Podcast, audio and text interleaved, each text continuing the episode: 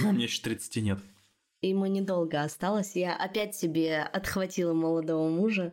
Опять Ой, мужа? нет, опять.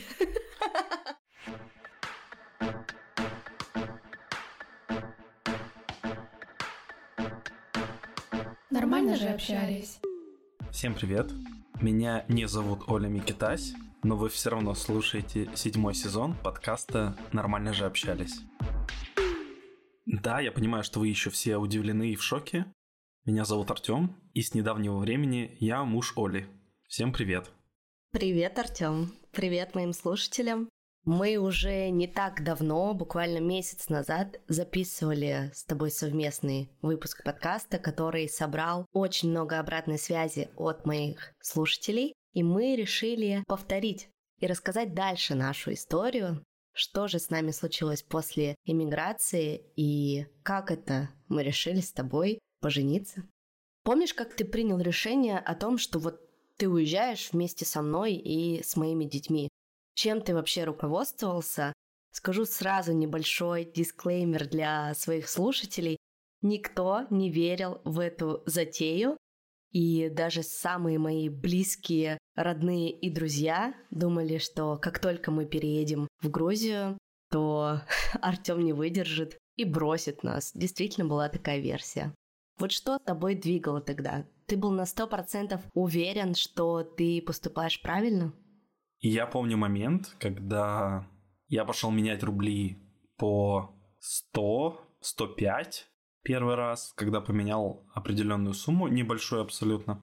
И я тебе позвонил и сказал, что все, я все поменял, пути назад нет, и это сигнал к тому, что я готов с вами жить. Да, с учетом того, что у нас был уже, как мы рассказывали, негативный опыт, но это был все равно опыт, и мы все обсудили, и мы все равно планировали вместе жить. Да, из-за войны, из-за непринятия позиции мы решили уехать, и Грузия была одним из наших главных вариантов, и я по прошествии почти уже 8 месяцев могу сказать, что я ни о чем не жалею, потрясающая страна. Я осознавал, что, несмотря на всю ситуацию, круче и мотивационнее толчка не будет для того, чтобы развивать наши отношения, а я этого очень хотел. Вот и все. Ну а насколько тебя пугало ответственность за детей, которые прилагаются ко мне в любом случае. И я помню, что у тебя был достаточно непростой разговор с моим бывшим мужем, с которым вы тоже не были знакомы на момент нашего переезда и познакомились буквально по телефону. Я ему все объяснил, как я буду нести ответственность, и что для меня это все не просто так. Ну, в общем, он просто пытался вот таким образом скорее рассказывая интересные истории замечательные про тебя, что ты не очень-то вообще-то мать. Слушай, мне кажется, каждый бывший муж считает, что мать его детей не очень. Но на самом деле в его защиту я бы сказала то, что он просто очень сильно испугался, и это была защитная реакция, ему было очень страшно. Во-первых, фон был максимально тревожный, он это тоже прекрасно понимал. А во-вторых, ну, все-таки это его дети, он не знал тебя, и мы уезжали в другую страну, в неизвестность. Ну а сейчас, спустя 8 месяцев, ты ни разу не пожалела о своем решении? Может быть, у тебя были какие-то моменты, когда ты думал, сомневался, злился на себя, ругал себя за то, что, возможно, это решение было поспешно, Возможно, это вообще все не вписывалось в твои планы, и, возможно, ты даже иногда сомневался, а зачем мы все-таки уехали, ведь многие наши друзья, близкие, родные люди остались в России. Я могу сказать в эпизоде то, что я сказал тебе относительно перед свадьбой. Были моменты, безусловно, какие-то в э, моменты нашего непонимания. Была мысль о том, что если бы все было как запланировано у нас изначально в Питере, то, возможно, такого бы, как сейчас, не было. Потому что, ну, из Питера в Тверь уехать это 5 часов, в случае чего. А все-таки из Грузии возвращаться в Россию, ну, такое.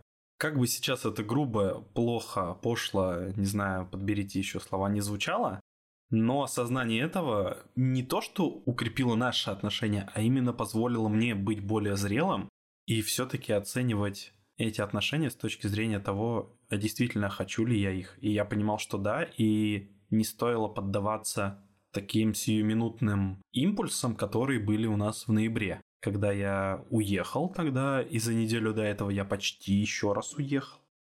Ну, то есть получается, что наши отношения и их развитие сейчас строятся на том, что мы себя поместили ну, исходя из твоих слов, mm. в безвыходное положение, что мы не можем э, сбежать, и вот мы как-то вынуждены в этом находиться. Нет, я не говорю про тебя, я говорю про себя конкретно, что данная ситуация позволила мне посмотреть немножко другими глазами. В том числе, не знаю, будешь ли ты соглашаться сейчас или нет, но практически во всех конфликтах, которые были, у нас за последнее время их практически нету, но там за первые шесть месяцев я первый шел как-то сглаживать все моменты, поговорить с тобой и не дать тебе закрыться на несколько дней, как ты иногда любишь. И именно потому, что я осознавал, что вот мне надо действовать. Потому что действительно, ради чего тогда все это сделано? И я не хотел быть той версией себя, которая могла действительно какие-то сиюминутные порывы оценивать как правильное решение. Вот поэтому я считаю, что данная ситуация нам сыграла только на руку. Ну, это правда. Ты упомянул момент, что я очень сильно замыкаюсь в себе и вообще сложно иду на контакт. И я в подкасте тоже об этом рассказывала. То есть мне проще всего, ну, то есть так работают реально защитные механизмы моей психики, мне проще всего закрыться, уйти в себя. И переждать и переждать бурю, да, и потом сделать вид, что как будто бы ничего не было. Или ну, сгладить конфликт до такой степени, чтобы даже не вспомнить, с чего все началось. Да, у меня есть такое. И правда, вот последние несколько месяцев у нас вообще почти не возникало никаких недопониманий, но первые шесть месяцев было достаточно сложно, потому что, во-первых, для нас это был все-таки первый опыт жизни в другой стране, это раз. Для тебя это был первый опыт жизни в семье с детьми. И я считаю, что очень здорово, кстати, что вы сделали свой подкаст э, с Рашидом Попкаст, где ты мог выговориться, и я прям видела, как тебе становилось лучше. Ну и плюс твоя работа с монтажом подкастов, в том числе на психологические темы, я тоже видела, как положительно на тебя влияет. И я всегда тебе говорю, что ты большой молодец, и у тебя здорово получается. Как бы сложно не было, понятно, что ситуации бывают разные. Чаще всего наши конфликты какие-то происходят на тему детей и их воспитания, и обычно я в этой истории всегда такой хороший полицейский, а ты строгий полицейский, но мне кажется, я учу тебя быть мягче, быть э, проще, и такому небольшому, наверное, родительскому похуизму, который, я считаю, очень важен в любом родительстве, потому что я за 10 лет своего материнства прошла все стадии, в том числе я была гипер опекающей матерью, которая просто тряслась над Аней как сумасшедшая. И сейчас я пришла как раз к тому, что я почти отпустила ситуацию и немножко стараюсь ее контролировать, корректировать. Но самое первое, самое важное для меня сейчас в воспитании детей это все-таки дать им быть детьми. Дать им быть детьми, да, и самой сделать так, чтобы мне в моем родительстве было комфортно, чтобы не они были моим центром вселенной, а чтобы я была центром вселенной, а они были рядом со мной. И это правда уже, не знаю, наверное, научно доказано, что если у мамы все ок и классные отношения, то и у детей будет все в порядке. И я вижу, как наши отношения, в том числе не наши с тобой вдвоем, а наши отношения на четверых, очень сильно трансформировались и изменились за это время. И мне кажется, именно поэтому мы увидели, какую мы проделали огромную работу и приняли наверное, одно из самых важных для нас решений. Да, я хотел еще добавить от себя, что во многом мои проблемы, вот эти импульсные состояния, когда я думаю, блин, да это все не то, основывались на том, что, ну, как мы говорили уже в предыдущем еще нашем совместном выпуске, что наши отношения начинались стремительно, чувства максимально яркие, и, ну, действительно, там с самого практически первого дня было осознание то, что вот оно, не знаю, на всю жизнь, не на всю жизнь, но это вот то, чего никогда не было, и вот круто было бы это все продолжить. И я на тот момент, наверное, был не настолько зрелым, чтобы понять, хотя вроде как это настолько банальная вещь, но не знаю, надо все равно через это пройти, что отношения — это не только чувство, это вообще-то очень большая работа. И то, что мы вместе прошли за это время, в том, на самом деле, наверное, и плюс этой ситуации, что мы переживали сразу же еще достаточно серьезные штуки, такие как нахождение вместе 24 на 7. У каждого еще свой стресс, понятно, относительно текущей ситуации, относительно, в принципе, как нам жить дальше, что нам делать, не знаю, будет ли работа, так вот еще дети. Ну, то есть максимально все смешалось в одну кучу. И, естественно, это все отражается на наших отношениях друг с другом. С этим надо еще как-то работать. То есть мы по факту, я считаю, что мы себя дико закалили за это все время. И сейчас вот мы прям даже я бы сказал, знаешь, что в предыдущем выпуске, несмотря на то, что назван он «Осознанное партнерство», вот тогда еще нет, сейчас уже да. Как результат того, что мы это осознали, вот мы решили пожениться. Ну, вернее, не решили, мы решили это относительно давно, еще пару месяцев назад. Но все-таки уже такие, все, вот дата, вот все, нам некуда деваться, все, давай. Некуда деваться. Да, это отлично, да. Будет все так линии такой тонкой идти по всему выпуску. Некуда деваться. А еще, наверное, такой интересный факт, о котором немногие знают. Мы решили не говорить о том, что будет свадьба детям, и сказали им только в тот самый день, когда мы уже поехали в Сигнахи. Но это не стало, ну, наверное, частично это стало для них шоком, но на самом деле они уже очень давно эту почву прощупывали, постоянно нам задавали вопросы. Мира, например, очень любила говорить, что Тёма, ты пока мой друг, но когда ты женишься на моей маме, ты станешь моим лучшим другом. Но сейчас она почему-то тебя называет мой юный друг. Это максимально смешно. Ну, для меня на самом деле этот момент был очень показательный, потому что все-таки вот их искренняя реакция для меня прям стала таким, знаешь, финальным, наверное, таким пазлом для того, чтобы... Ну ладно, да, мы все делаем правильно, хорошо. Ну, то есть ты сомневался, что мы делаем что-то неправильно? Я не сомневался, именно вот в отношении детей. А вдруг, я не знаю, там мир это понятно, а вот Аня, допустим, она бы такая, блин. Ну, типа, знаешь, по ней же все равно видно это, что бы она ни сказала. Ну да. И вот ее искренняя реакция, которая... Че, серьезно? Круто. Да. Вот это вот для меня прям, знаешь, мне максимально после этого момента стало фу, все. Вот у меня, потому что все-таки был какой-то определенный стресс последние дни. И это даже хорошо, что мы сделали, наверное, это дома, прям вот буквально перед выходом, чем там уже. Потому что там они, наверное, были бы очарованы еще этим местом. И, знаешь, реакция была бы такая не до конца искренняя именно в плане того, что я хотел получить. Ну да, плюс там были бы, ну, еще другие люди вокруг, да. и, возможно, да, ты прав. Так, многие спрашивают, сделал ли ты мне предложение и как это было? Да, не было такого. Мы просто, на самом деле, скорее уж ты тогда сделал мне предложение, если уж... Что ты меня сдаешь? Если оценивать количество намеков прямых в течение определенного времени в конце лета, то тут скорее я даже маме так в шутку сказал, мам такая, что, серьезно, что ли? Что, прям настолько, что я такой, ну не, я пошутил, все забей, мам.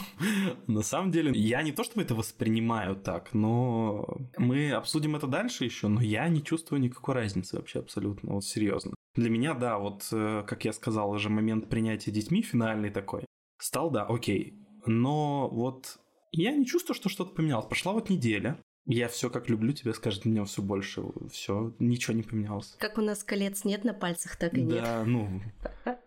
На самом деле, мне очень понравился сам момент подготовки к нашей свадьбе, потому что его как не такового, было. да, не было. И это все было настолько легко, так, как я хотела, потому что и так очень много разных проблем решений, которые нужно принимать, что мне абсолютно не хотелось заморачиваться. Поэтому мы купили кольца на улице и потратили на них 60 лари. Это примерно ну, тысяча ну, типа, рублей. Ну, 1300. Ну да. Мы позвонили в ЗАГС Сигнахи за неделю и записались на удобное нам время в субботу. Ну да, то есть Оля провела фактически всю работу, она позвонила, записалась и сходила, перевела наши паспорта на грузинский язык. Да, то есть вдруг кому-то будет интересно, как вообще это устроено. На самом деле все максимально бюджетно, просто и легко но нам впереди еще предстоит этап подтверждения нашего свидетельства в Доме юстиции, и нам потребуется перевод его на несколько языков, на русский, на английский. Но это уже дело десятое. Ну и там это дело на самом деле всего там 15-20 минут. Весь процесс был максимально быстрым, комфортным и приятным для меня и я не испытывала никакого стресса. Только единственное, в конце этого дня у меня очень сильно болела голова, потому что после того, как мы расписались и пообедали на очень красивой террасе с видом на город и на Лазанскую долину, мы пошли гулять, напились чачи. И нам еще дали косяк. Нам подарили косяк, и, в общем, и все это вместе наложилось. И вечером у меня просто чуть не лопнула голова. И... Да, мы пришли в номер и легли спать. Ну, да, там, с 8 до 11, грубо говоря. Да, это немножко, конечно, смазало впечатление, потому что мы хотели с тобой приехать в гостиницу, там была настоящая ванна, представляете? Мы 8 месяцев живем в Грузии и ни разу не ходили в ванну. Ну да, то есть на самом деле многие из тех, кто, если вдруг нас здесь слушают, могут понять нас прям, потому что это действительно как роскошь. Как вы знаете, там в Америке у многих просто в апартаментах, квартирах маленьких не принято иметь стиральную машину. В квартире у них есть э, постирочные внизу. Вот примерно здесь также, только вот с э, ваннами, это только вот в каких-то отдельных домах. В новых домах вообще нету точно, это может быть в старых только. Да, и поэтому, мне кажется, это самый главный был подарок этого дня приехать в отель и увидеть там ванну с солью, и все очень красиво, классно. И мы хотели с тобой пойти еще по барам, и чтобы этот день вообще никогда не заканчивался, но в итоге мы все проспали. Мы и так были перенасыщены впечатлениями, потому что мы пошли еще круто гулять. Мы, во-первых, благодаря нашей грузинской маме, скажем так, Гуранде. Она сделала звонок и просто нашла нам самое лучшее фактически кафе с видом на Сигнахи, в котором мы еще максимально бюджетно на 7 человек просто настолько отожрались, мне кажется. Какой 7? Больше у нас было. 10. На 10 человек мы потратили 11-12 тысяч рублей, чтобы вы понимали. Ну да, и когда думаешь, что свадьба за границей это очень дорого, на самом деле маленькая свадьба для двоих и нескольких ваших друзей это максимально бюджетная история. У нас все вышло в 25 тысяч рублей, включая гостиницу, кольца, мое свадебное платье, которое я купила в винтажке. Документы, перевод, да. То есть... Перевод документов у нотариуса. Пошлина. Да, пошлина в ЗАГСе. Кому интересно, в принципе, все цифры и мелкие подробности, если вдруг тут есть такие, кто еще не подписан на телеграм-канал Оли или инстаграм, где она выкладывает это все, то обязательно сделайте это. Да, я буквально пару дней назад написала такой пост, поэтому если у вас вдруг появятся какие-то вопросы, я с удовольствием вам помогу. Уверена, что если вы сделаете выбор в пользу грузинской свадьбы, то вам очень понравится. Давай еще скажем все-таки про то, что у нашего с тобой решения была и практическая сторона. У меня есть наследство, и ты хочешь его прикарманить? Этих двух гоблинов? Слушай, блин, сложный момент. У меня нет недвижимого имущества. А, что на самом деле у Оли бзик на то, что а вот ты попадешь в больницу, а я не смогу к тебе даже попасть в палату. Да, на самом деле это большая проблема, и я часто думала об этом, что если вдруг кто-то из нас заболеет, случится что-нибудь, ну, то есть мы друг для друга, по сути, никто, и мы даже не сможем прийти к друг другу в больницу, чтобы помочь. Врачи не смогут ответить на наши вопросы. То есть, правда, в другой стране эта ситуация максимально меня беспокоит, потому что, ты знаешь, мы вообще-то не молодеем, мы стареем. Не знаю, мне еще 30 нет. Ему недолго осталось. Я опять себе отхватила молодого мужа. Опять Ой, мужа? не опять. Вот так и выясняет. А я вот вы знаете, меня вот смутило, что слишком дорого стоил перевод свидетельства о расторжении брака. Видимо, там их было несколько. Спасибо. Вот так все и выясняется. Нет, прошлый мой муж был старше меня на пару месяцев. Это я что-то запамятовала. Ага, удачно. Ладно, может, я не буду это вырезать. Может, мы с тобой поженились, э, чтобы выиграть грин-карту и уехать в Америку? Да, несмотря на то, что нам действительно нравится в Грузии, потрясающая страна, потрясающие люди, кухня и общая атмосфера все равно. наверное, мы все-таки задумываемся о том, чтобы жизнь свою глобальную продолжить где-то очень далеко. У нас несколько вариантов, такие, например, как там Латинская Америка или США.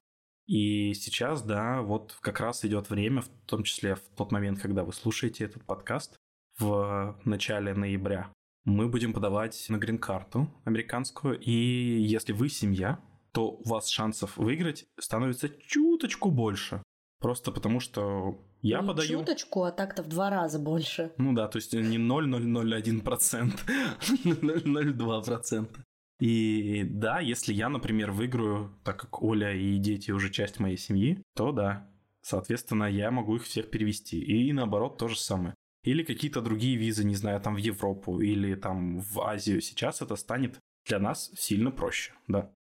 И кстати, недавно я открыла для себя подкаст Лены, которая 6 лет назад переехала в Калифорнию из Украины, и у нее сейчас три собственных бизнеса и есть свой подкаст «Место под солнцем» о жизни и бизнесе в США. Она рассказывает об адаптации к новым обстоятельствам, обнулении и создании новой жизни с чистого листа – делится опытом, наблюдением и размышляет вслух о важных вещах в жизни тех, кто только собирается переехать или уже переехал в новую страну. Здесь много информации о психологии миграции, а также о Лос-Анджелесе, который стал ее новым домом. Послушайте, если вы готовитесь переезжать в другую страну, чтобы понять, чего ожидать от миграции. Будьте готовы снять розовые очки. Мы оставим ссылку на подкаст в описании к этому выпуску. Знаешь, Америка меня, с одной стороны, очень сильно пугает, как и, например, та же Аргентина, о которой мы задумываемся, потому что это совсем другой мир. Одно дело переехать в Грузию, где Несмотря ни на что, максимально friendly население и культура очень близкая. Да, культура близкая, люди близкие, так или иначе, ты где-то можешь разговаривать на русском языке, тебя поймут. Здесь очень большое комьюнити. Да, даже, знаешь, часовой пояс, разница с Екатеринбургом, там в минус час и с Москвой в плюс час, это тоже очень здорово помогает нам в нашей работе. Да, но все-таки не сочтите мои какие-то заявления русофобскими и тому подобное, но все-таки чем дальше от России будет, тем будет проще адаптироваться в новой стране. Это будет вот именно так и работать, скорее всего. Потому что в Европе, так или иначе, несмотря ни на какую вашу позицию, мы столкнемся с осуждением. И, ну, это справедливо, будем честными. Чем дальше мы будем находиться от там, Европы, вот США, Латинская Америка, Юго-Восточная Азия, примеры тех, кто туда переехал и, в принципе, там живут, показывают тем, что людям там на самом деле все равно до геополитической повестки, которая проходит где-то далеко от них. Поэтому для какого-то, может быть, более внутреннего спокойствия, для лучшего образования для детей, просто лучшей жизни, но пока меня все эти варианты, конечно, пугают, и я даже не представляю вообще, что мы живем на другом континенте и строим там свою жизнь. Но, ты знаешь, год назад я тоже не представляла, что мы будем жить в Грузии, что я выйду за тебя замуж, и что будет идти война и все, что сейчас происходит в мире, у меня даже в голове это не укладывалось. Ну, то есть я даже такого представить не могла. И хорошее, и плохое. Поэтому загадывать, что вы услышите в этом подкасте через год, я не могу обещать, потому что все-таки это мой какой-то личный дневник с моими размышлениями. С моими мужиками. Про моих мужиков. Но теперь вот у меня один самый лучший и любимый мужик про детей, про психологию, про иммиграцию. Это просто то, к чему не то, что мы будем стремиться, но к чему мы будем просто готовиться. Вот и все. То есть прорабатывать варианты. Не сработают они, ну ладно, зато мы все равно проведем работу, которая в любом случае не будет обесценена. Она где-нибудь в любом случае пригодится. Это да. что хотела сказать про долгосрочные планы и как вписывается сюда новость про то, что мы поженились. Ну и все-таки прошла уже неделя, можно хоть что-то сказать про то, какие ощущения у тебя. Я уже кратко сказал, что для меня, ну, реально ничего не поменялось. Единственное, что я постоянно говорю, что ты моя любимая жена, и смотрю за твоей реакцией, такой... Вот это вот. Для меня пока это словосочетание очень непривычное. И ты знаешь, несмотря на то, что я уже когда-то была замужем... Столько от него открещивалась, и тут заново влезла. Да, и меня никто никогда не называл моей любимой женой, поэтому для меня это звучит вдвойне необычно, я пока к этому не могу привыкнуть. И очень многие меня спрашивают, пишут мне в личку или в Инстаграме, ну что, как что-то изменилось, э, что-то новое это привнесло в вашу жизнь? На самом деле ничего, правда, не изменилось а что-то новое, да тоже нет. И отчасти, помимо того, да, что мы перечислили этот штамп в паспорте нам нужен для того, чтобы проще оформлять документы, иметь возможность выиграть грин-карту или посещать друг друга в больнице, если вдруг кто-то заболеет. Или получить апгрейд номера, просто сказав, что мы молодожены, получив ванну бутылку шампанского. М-м, ну да. И несмотря на то, что мы просто были вдвоем как-то к этому готовы, и нам прямо этого искренне хотелось, нам больше всего хотелось просто праздника. Потому что за эти 8 месяцев не знаю, мне кажется, можно сочетать по пальцам, сколько раз мы смеялись, улыбались, веселились. За эти восемь месяцев я, например, ни разу даже не танцевала, хотя раньше я это очень любила. И это событие как-то просто нас выдернуло из э, той повестки, в которой мы находимся хотя бы на один день.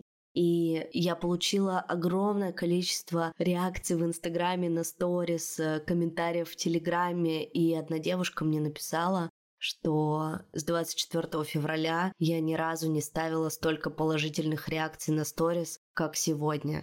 И я такая подумала, что, блин, класс, мы не только себя выдернули из этого и сделали себе, детям и нашим близким друзьям классный праздник, мы еще и порадовали незнакомых для нас людей. Это так здорово. Да, спасибо вам, на самом деле, действительно, за такую обратную связь.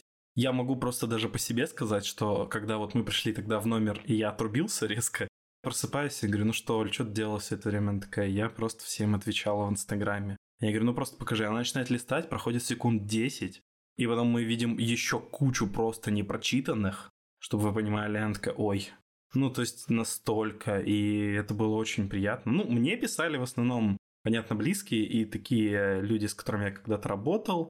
Некоторые писали, ну, наконец-то, вот так.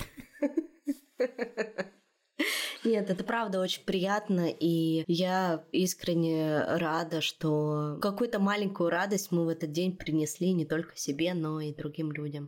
Спасибо вам большое. Мы очень рады что опять смогли записать для вас совместный выпуск, особенно потому что действительно мы получали кучу отзывов положительных. Даже в одном месте, просто после того, как я сказал привет, мне сказали, о, так ты Артем, ты ж с Олей записывался. Я такой, это, наверное, первый раз, когда меня узнают по голосу. Вот настолько. Ну, приятно же. На самом деле, сейчас мы заканчиваем записывать этот подкаст но работа над эпизодом не заканчивается, и Тёма идет его монтировать, потому что он мой не только самый лучший муж, но и самый лучший монтажер подкастов. Спасибо, что вы были с нами эти полчаса, и я вас обнимаю. Подписывайтесь на подкаст, чтобы не пропускать новые выпуски, оставляйте комментарии, ставьте звезды, подписывайтесь на социальные сети, если вы вдруг хотите стать партнером подкаста или заказать у меня личную консультацию по созданию подкаста. В описании к этому эпизоду будут все ссылки. Всех обнимаем, всем пока. Пока.